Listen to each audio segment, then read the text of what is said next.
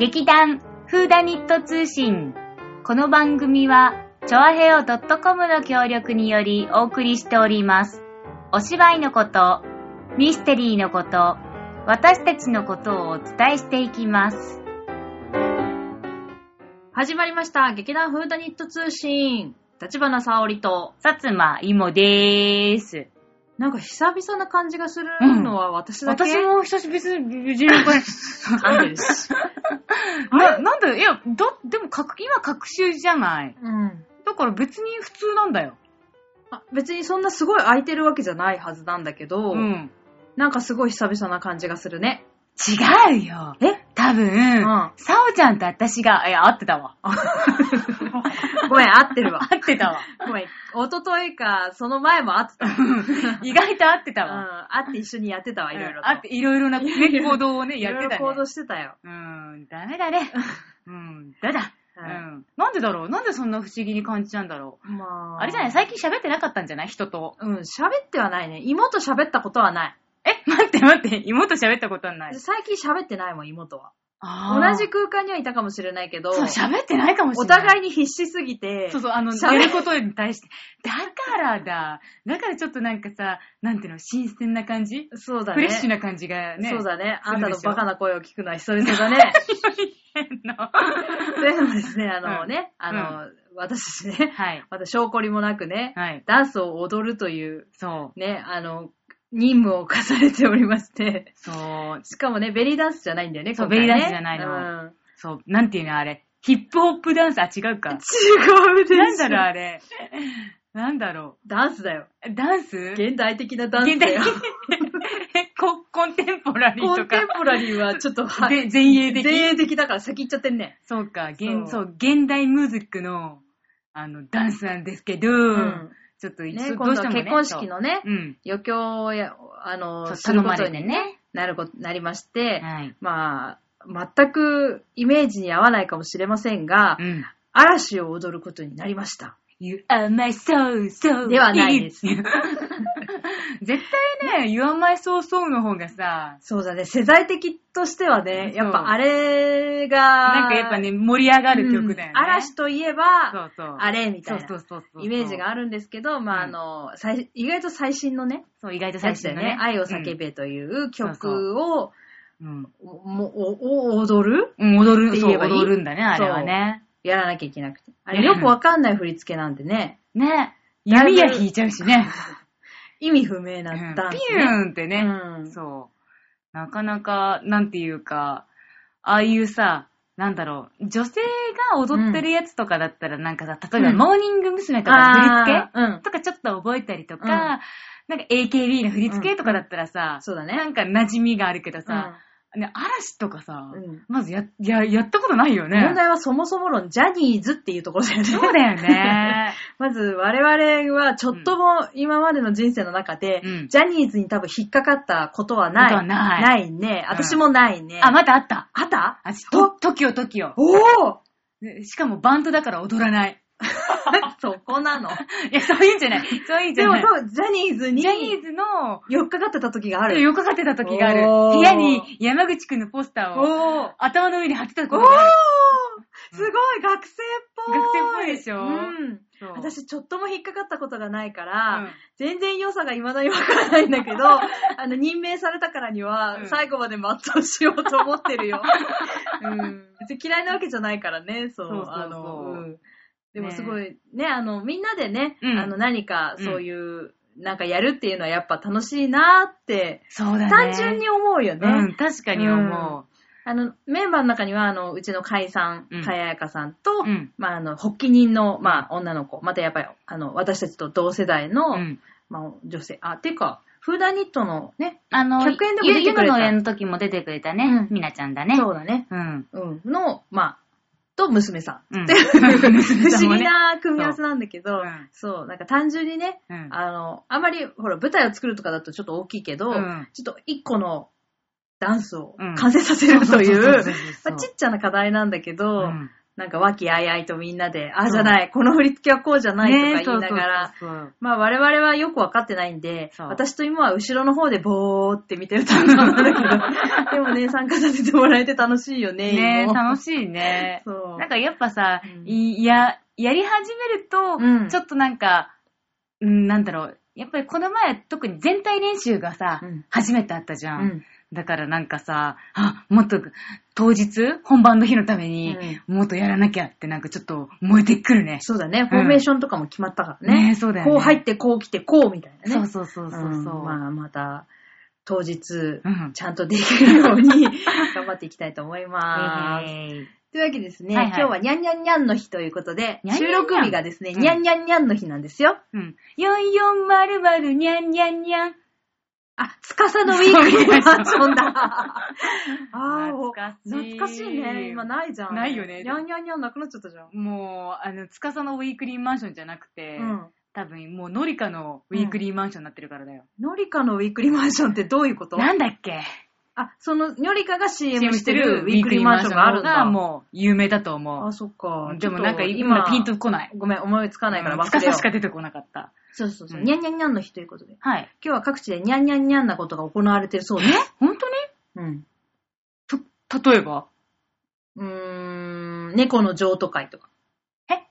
猫の譲渡会でどういうこと？ほら、あの、捨てられちゃった猫ちゃんを譲渡会するのとか、うん。あと NPO 団体が主催した、うん。まあ、あの、猫のグッズをこう販売するブースがいっぱいあって、うん。で、それで売った売上金を多分いくらか NPO に、まあ、うん。団体にとか、多分そういうイベントが各地でやられているというのを、なんだ。本日ニュースで見ました。おーでも確かにね、その、なんか、にゃんにゃんにゃんの日だからさ、なんかあやかってそういうの面白いね。知らなかった、にゃんにゃんにゃんの日があるってこと自体が。そうだよね。うん。でもそしたらワンワンワンの日もあんのかな？1月11日 ?1 月11日はワンワンワンだったのかな？え、わかんなそっか、残念だね。ねえ11月11日はだってポッキーの日になっちゃってるもんね。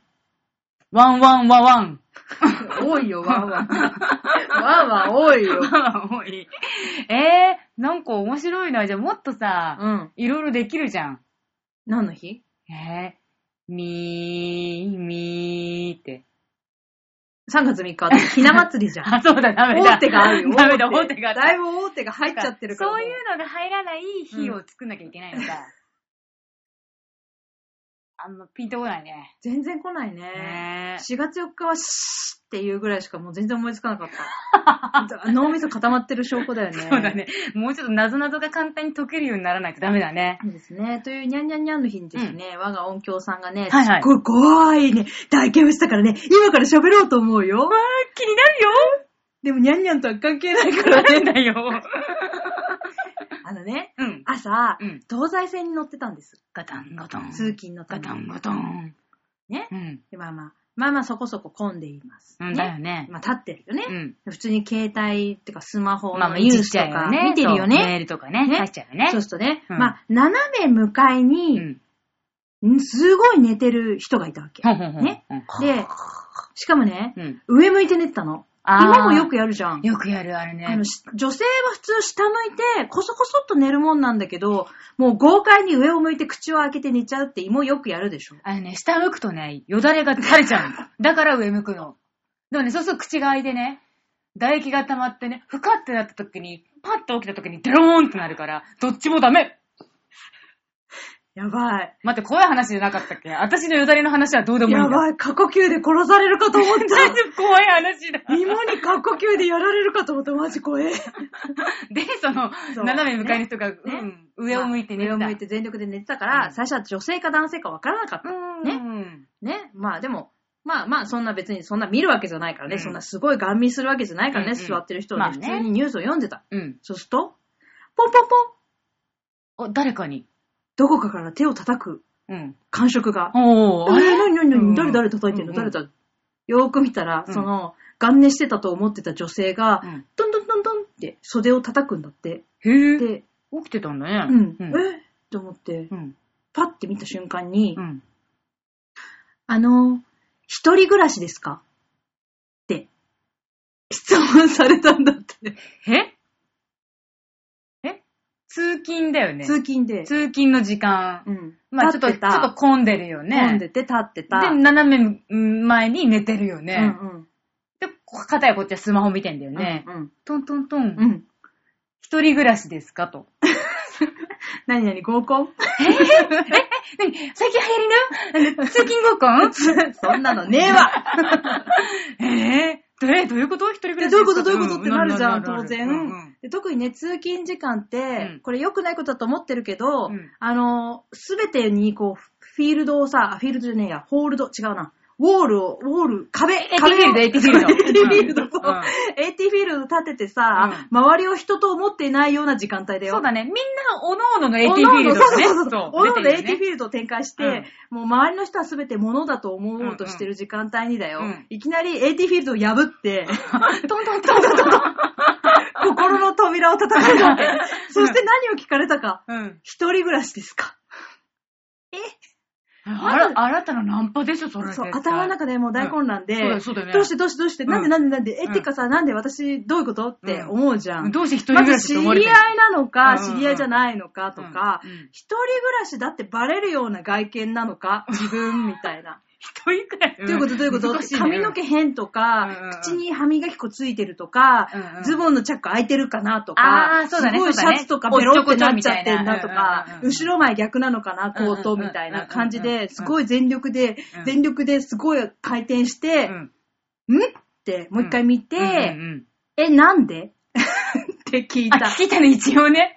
一応あの、向こうから来た球に対してはちゃんと投げ返してあげたんだ。そうそうそう。しかも、その、うんうんってなってる間に、うんえ、あ、ごめんなさい。もしかして、ご家族と住まれてます？みたいな質問も投げかけられちゃったもんだから、早くなんか答えなきゃって思ったんだろうね。あそうだそうだそうだねいや、でもね、普通ね、なんでって聞かないと思う、普通。まあ、うん。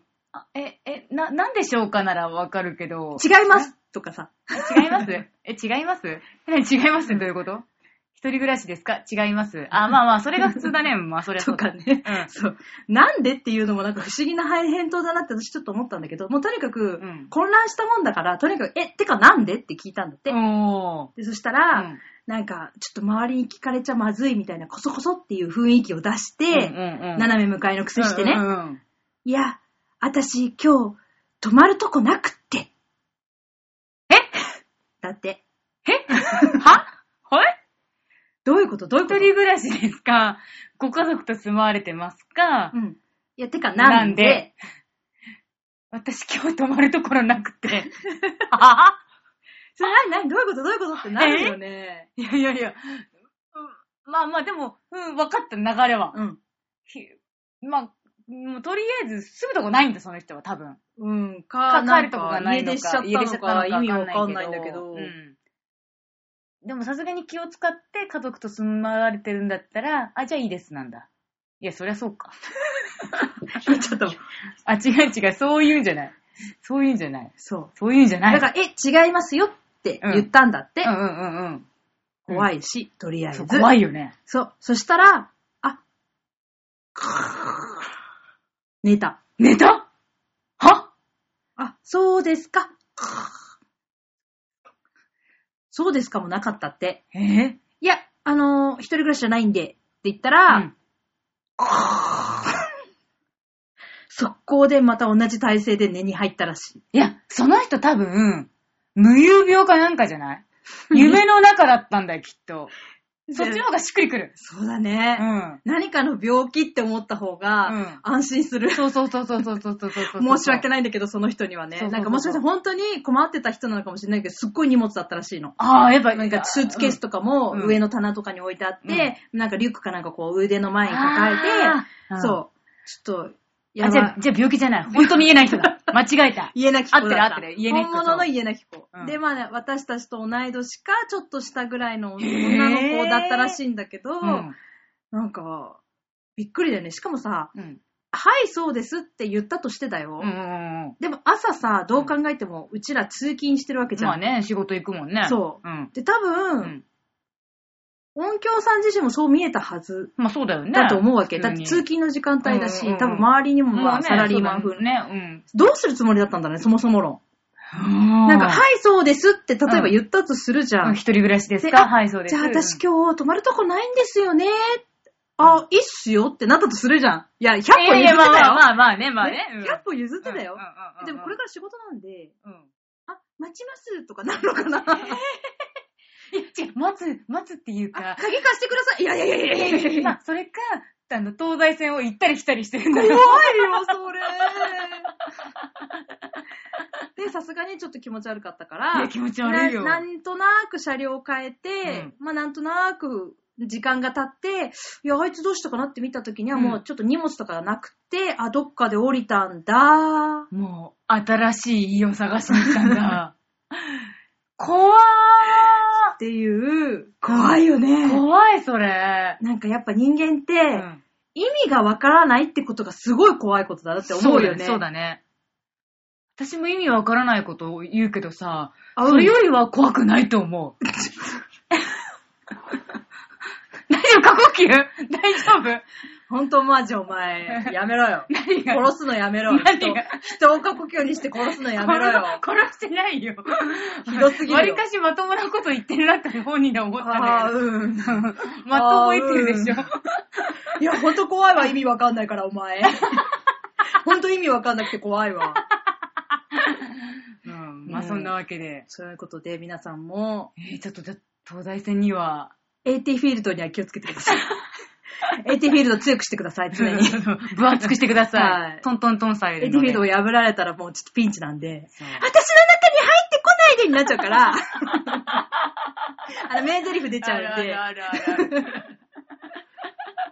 皆さんも気をつけてください。はいというわけで、えーこんこの後はですね、えー我が座長、我がまま座長の、はいえー教えと旅する男、はい。第3弾ですが、まあ、こん今回でね、3つ目ということで、最終章でございますえ最後の話をうん。じっくりと聞いていただければと思っております。それでは、私たちはここで、さようなら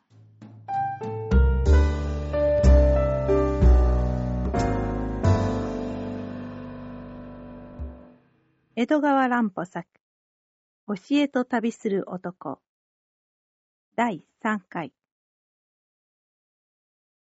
引っ張られて、塔の段々を駆け下りながら訳を尋ねますと、いつかの娘さんが見つかったらしいので、青畳を敷いた広い座敷に座っていたから、これから行っても大丈夫、元のところにいると申すのでございます。兄が見当をつけた場所というのは、観音堂の裏手の大きな松の木が目印で、そこに広い座敷があったと申すのですが、さて二人でそこへ行って探してみましても、松の木はちゃんとありますけれど、その近所には家らしい家もなく、まるで狐につままれた塩梅なのですよ。兄の気の迷いだと思いましたが、しおれ帰っている様子があんまり気の毒なものですから、気休めにその辺の掛け茶屋などを訪ね回ってみましたけれども、そんな娘さんの影も形もありません。探している間に兄と別れ別れになってしまいましたが、掛け茶屋を一巡してしばらく経って元の松の木の下へ戻ってまいりますとね、そこにはいろいろな露店が並んで、一軒の覗きからくり屋がピシャンピシャンと無知の音を立てて商売をしておりましたが、見ますと、その覗きの眼鏡を兄が中腰になって一生懸命覗いてたじゃございませんか。兄さん何をしていらっしゃる？と言って肩を叩きますと、びっくりして振り向きましたが、その時の兄の顔を私は未だに忘れることができませんよ。何と申せばよろしいか、夢を見ているようなとでも申しますか、顔の筋がたるんでしまって、遠いところを見ている目つきになって、私に話す声さえも変にうつろに聞こえたのでございます。そして、お前、私たちが探していた娘さんはこの中にいるよ、と申すのです。そう言われたものですから、私も急いでお足を払って、覗きの眼鏡を覗いてみますと、それは、八百屋お七の覗きからくりでした。ちょうど、吉祥寺の書院で、お七が吉座にしなだれかかっている絵が出ておりました。忘れもしません。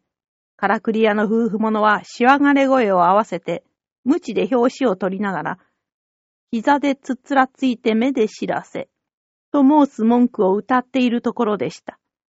ああ、あの、膝でつっつらついて目で知らせ、という変な節回しが耳についているようでございます。覗き絵の人物は教えになっておりましたが、その道の名人の作であったのでしょうね。お七の顔の生き生きとして綺麗であったこと。私の目にさえ本当に生きているように見えたのですから、兄があんなことを申したのも、全く無理はありません。兄が申しますには、たとえこの娘さんがこしらえ者の教えだと分かっていても、私はどうも諦められない。悲しいことだが諦められない。たった一度でいい。私も、あの吉座のように、教えの中の男になって、この娘さんと話がしてみたい。と、ぼんやりとそこに突っ立ったまま、動こうともしないのでございます。考えてみますと、その覗きからくりの絵は、光線を取るために上の方が開けてあるので、それが斜めに十二階の頂上からも見えたものに違いありません。その自分にはもう日が暮れかけて、人足もまばらになり、覗きの前にも二三人のおかっぱの子供が未練らしく立ち去りかねてうろうろしているばかりでした。昼間からどんよりと曇っていたのが、日暮れには今にも一雨来そうに雲が下がってきて、一層押さえつけられるような、気でも狂うのじゃないかと思うような嫌な天候になっておりました。そして、耳の底にドロドロと太鼓の鳴っているような音が聞こえてくるのですよ。その中で、兄はじっと遠くの方を見据えて、いつまでも立ち尽くしておりました。その間が、たっぷり一時間はあったように思われます。もうすっかり暮れ切って、遠くの玉乗りの花ガスが、チロチロと美しく輝き出した自分に、兄は、はっと目が覚めたように、突然私の腕を掴んで、ああ、いいことを思いついた。お前、お頼みだから、この遠眼鏡を逆さにして、大きなガラス玉の方を目に当てて、そこから私を見ておくれでないか？と、変なことを言い出しました。なぜです？って尋ねても、まあいいからそうしておくれな、と申して聞かないのでございます。私は一体メガネ類をあまり好みません。遠メガネにしろ、顕微鏡にしろ、遠いところのものが目の前に飛びついてきたり、小さな虫けらが毛玉みたいに大きくなる、お化けじみた作用が薄気味悪いのですよ。で、兄の秘蔵の遠メガネも、あまり覗いたことがなく、覗いたことが少ないだけに余計それが魔性の機会に思われたものです。しかも、日が暮れて人顔も定かに見えぬ薄ら寂しい観音堂の裏で遠眼鏡を逆さまにして兄を覗くなんて、気違いじみてもいますれば、薄気味悪くもありましたが、兄が立って頼むものですから、仕方なく言われた通りにして覗いたのですよ。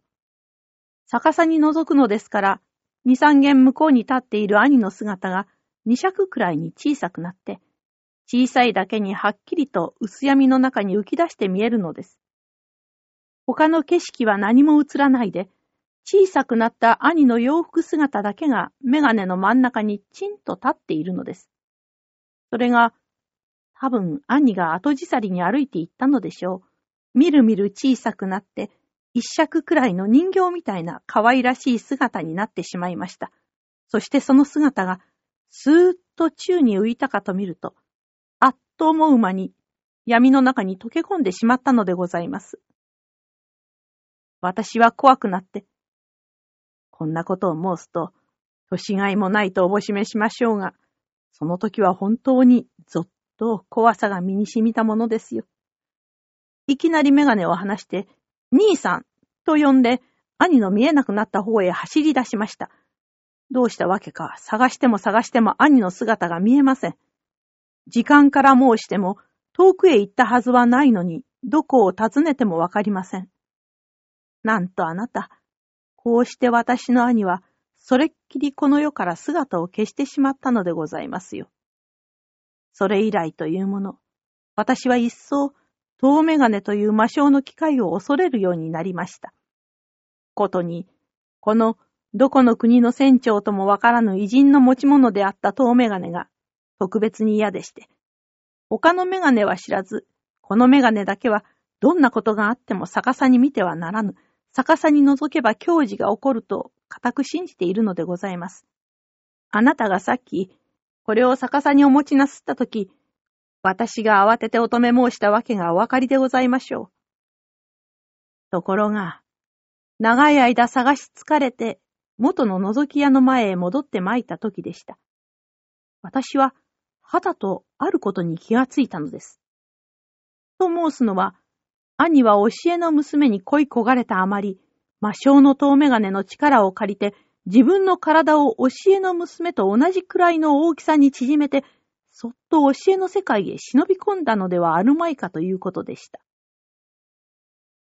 そこで私は、まだ店を片付けないでいた覗き屋に頼みまして、吉祥寺の場を見せてもらいましたが、なんとあなた、案の定、兄は教えになってカンテラの光の中で、吉座の代わりに嬉しそうな顔をして、お七を抱きしめていたではありませんか。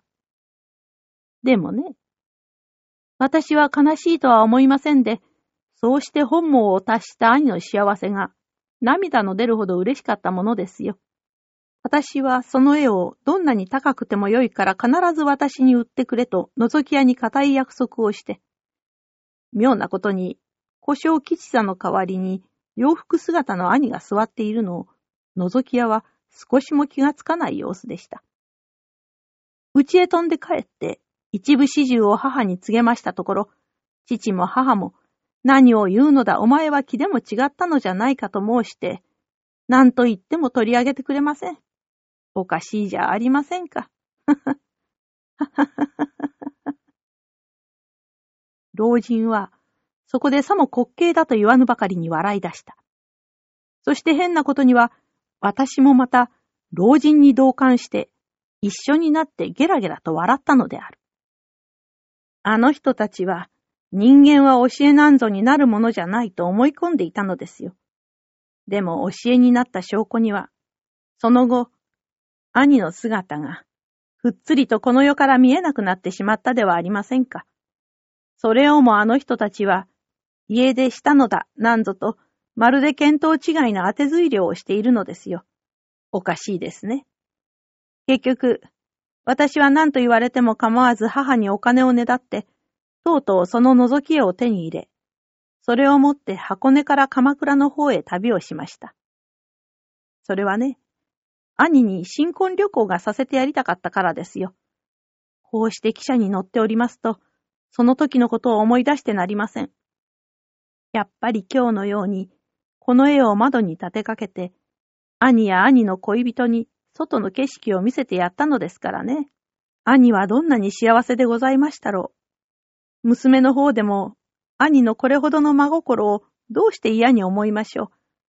二人は本当の新婚者のように恥ずかしそうに顔をあからめ、お互いの肌と肌とを触れ合って、さもむつまじく尽きぬむつごとを語り合ったものでございますよ。その後父は東京の商売を畳み、富山近くの故郷に引っ込みましたので、それにつれて私もずっとそこに住んでおりますが、あれからもう30年の世になりますので、久々で兄にも変わった東京を見せてやりたいと思いましてね。こうして兄と一緒に旅をしているわけでございますよ。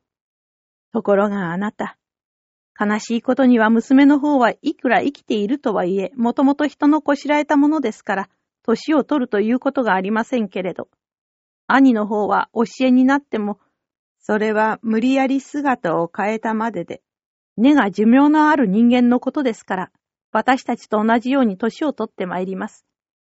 ご覧くださいまし。25歳の美少年であった兄が、もうあのように白髪になって、顔には醜いシワが寄ってしまいました。兄の身にとってはどんなに悲しいことでございましょう。相手の娘はいつまでも若くて美しいのに、自分ばかりが汚く追い込んでいくのですもの。恐ろしいことです。兄は悲しげな顔をしております。数年以前から、いつもあんな苦しそうな顔をしております。それを思うと、私は兄が気の毒でしょうがないのでございますよ。老人は黙念として教えの中の老人を見合っていたが、やがてふと気がついたように。ああ、とんだ長話をいたしました。しかしあなたは分かってくださいましたでしょうね。他の人たちのように私を気違いだとはおっしゃいませんでしょうね。ああ、それで私も話しがいがあったと申すものですよ。どれ、兄さんたちもくたびれたでしょう。それにあなたを前に置いてあんな話をしましたので、さぞかし恥ずかしがっておいででしょう。では今休ませてあげますよ。と言いながら、教えの額を、そっと黒い風呂敷に包むのであった。その刹那、私の気のせいだったのか、教えの人形たちの顔が少し崩れて、ちょっと恥ずかしそうに、唇の隅で私に挨拶の微笑を送ったように見えたのである。老人はそれきり黙り込んでしまった。私も黙っていた。記者は愛も変わらず、ゴトンゴトンと鈍い音を立てて闇の中を走っていた。十分ばかりそうしていると、車輪の音がのろくなって、窓の外にちらちらと二つ三つの灯火が見え、記者はどことも知れぬ山間の小駅に停車した。駅員がたった一人、ぽっつりとプラットホームに立っているのが見えた。ではお先へ。私は一晩ここの親戚へ泊まりますので。老人は額の包みを抱えてひょいと立ち上がり、そんな挨拶を残して車の外へ出て行ったが、窓から見ていると細長い老人の後ろ姿は、それがなんと教えの老人そのままの姿であったことか。簡略な柵のところで、駅員に切符を渡したかと見ると、そのまま背後の闇の中へ溶け込むように消えていったのである。教えと旅する男、カン。